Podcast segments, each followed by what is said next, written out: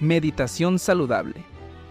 Un audio podcast de wellness, tendencia espiritual para tus mañanas y ritual de arranque saludable todos los días con Padre Pepe Chuy. Valora tu trabajo. Buenos días. Presentes, superando los obstáculos.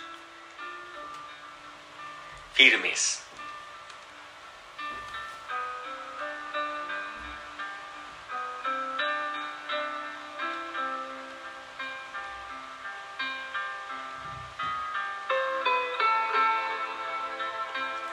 Así es. Todos hemos de aceptar que tenemos el gran reto de seguir adelante aún así en medio de los obstáculos, en medio de las fatigas, en medio de las dificultades, porque la fe viene en ayuda de nuestra debilidad, y vamos adelante, vamos adelante. Estamos aquí presentes porque estamos convencidos que apreciamos la gran propuesta de fe, la gran propuesta de amor, de bendición del reino de Dios. Nos invita pues a darlo todo. Por eso cada momento, cada día nos esforzamos y ponemos todo lo que está a nuestro alcance para reconocer en el profetismo bíblico, en el profetismo de Israel, que se están cumpliendo las promesas. Y es difícil apreciar, es difícil aceptar que el profetismo vive en crisis, es decir, hay pocos profetas. Los profetas quizás en la Biblia llegó a ser el último del Antiguo Testamento, Juan el Bautista, pero y Jesús fue la plenitud, pero al parecer va a ser necesario de nuevo hasta el final de los tiempos que se venga a poner todo en orden. Así es, el día de hoy la palabra del Señor nos, nos hace hacer sentir eso, que, que toda la propuesta que le hacen a Jesús es es una pantomima, es decir, le hacen creer muchas cosas que, que en realidad son modos de escabullirse, modos de ser hipócritas, de llevar una vida doble de nuestra parte.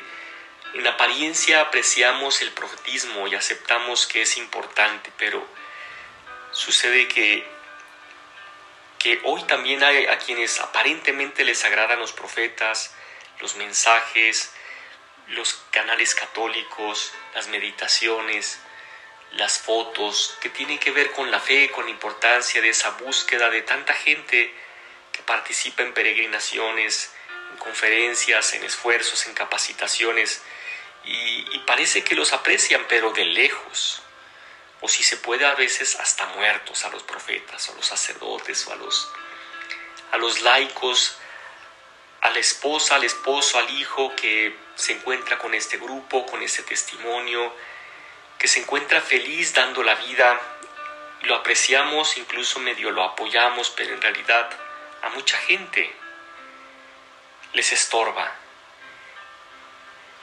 porque muchos incluso lo, llegan a aceptar y lo expresan directamente. Aparentan admiración y respeto hacia ellos, pero hay doblez. Por eso el profetismo, pues desde luego, estamos carentes de profetas, porque el profetismo realmente requiere que el profeta sea íntegro, que sea coherente, que realmente lo que dice realmente lo haga y eso pues en la humanidad que tenemos todos como, como invitados, como llamados, pues sabemos que muchas veces no. Decimos una cosa y hacemos otra. Caemos pues en la incoherencia y entonces dañamos el profetismo, dañamos porque hay pocos profetas que el día de hoy sean escuchados y que realmente nos puedan dar un testimonio vehemente, fuerte, vehemente y fuerte. Por eso no hemos de temer, sin embargo, no hemos de temer Superar los obstáculos son palabras que Kiara, por ejemplo, nos recuerda. Nos invita a no tener miedo. Aunque seamos pocos y seamos pobres, digamos, los profetas que el día de hoy pretenden, pretendemos que es un sinnúmero de laicos, de personas pequeños, indefensos, ignorantes, sí, así lo somos, pero hemos de superar todo el miedo por un mundo hostil que puede provocar en nosotros pues ese rechazo y a cada momento lo sentimos. Ir más allá de cada dificultad, de cada persecución, de cada sufrimiento, no dejarnos paralizar por la aparente superioridad del mundo, pues así, así nos parece, ¿verdad? Ciertamente, esta pregunta que le hacen a Jesús es hipócrita. ¿Por qué dicen los escribas que primero tiene que venir Elías? Y él le responde, lo pondrá todo en orden, sí, pero yo les aseguro, ya no, pero que no lo reconocieron. En realidad Elías ya vino, pero no lo reconocieron e hicieron con él cuanto les vino en gana. Y en realidad eso hacemos pues con los grandes hombres y mujeres que nos hablan, que nos rectifican, que nos corrigen, que nos quieren llevar a Dios con su testimonio, con su esfuerzo y muchas veces medio los apreciamos, sí, de lejecitos, aprecio, valoro lo que tú me dices, pero en el fondo, híjole, en el fondo mm, quizás no usamos violencia para rechazar esos buenos testimonios, esas buenas profecías, porque cada persona que muestra una verdadera vida, un estilo de vida, una calidad de vida actual, caritativa, amorosa, entregada, servicial, solidaria, pues mm, nos hace ruido, nos hace ruido y nos, nos inquieta. Y por eso a veces un poco medio, medio de lejecitos, ¿verdad? Medio de lejecitos. Por eso, pues vamos adelante. Agradezco tu presencia, agradezco tu, tu grandeza, tu oportunidad de estar aquí entre nosotros y de lograr poco a poco dando pasos, dando pasos en orden al bien. Es desafiante el profeta con su comportamiento y con su mensaje, por eso los encontramos pocos, encontramos muchos mensajes, mucha información, pero poca gente que nos desafíe con su vida, con su testimonio, con su, diríamos, su vida completa, integral. Estamos en sus manos. No obstante que rechazaron a Elías, ahora fingen esperar su venida.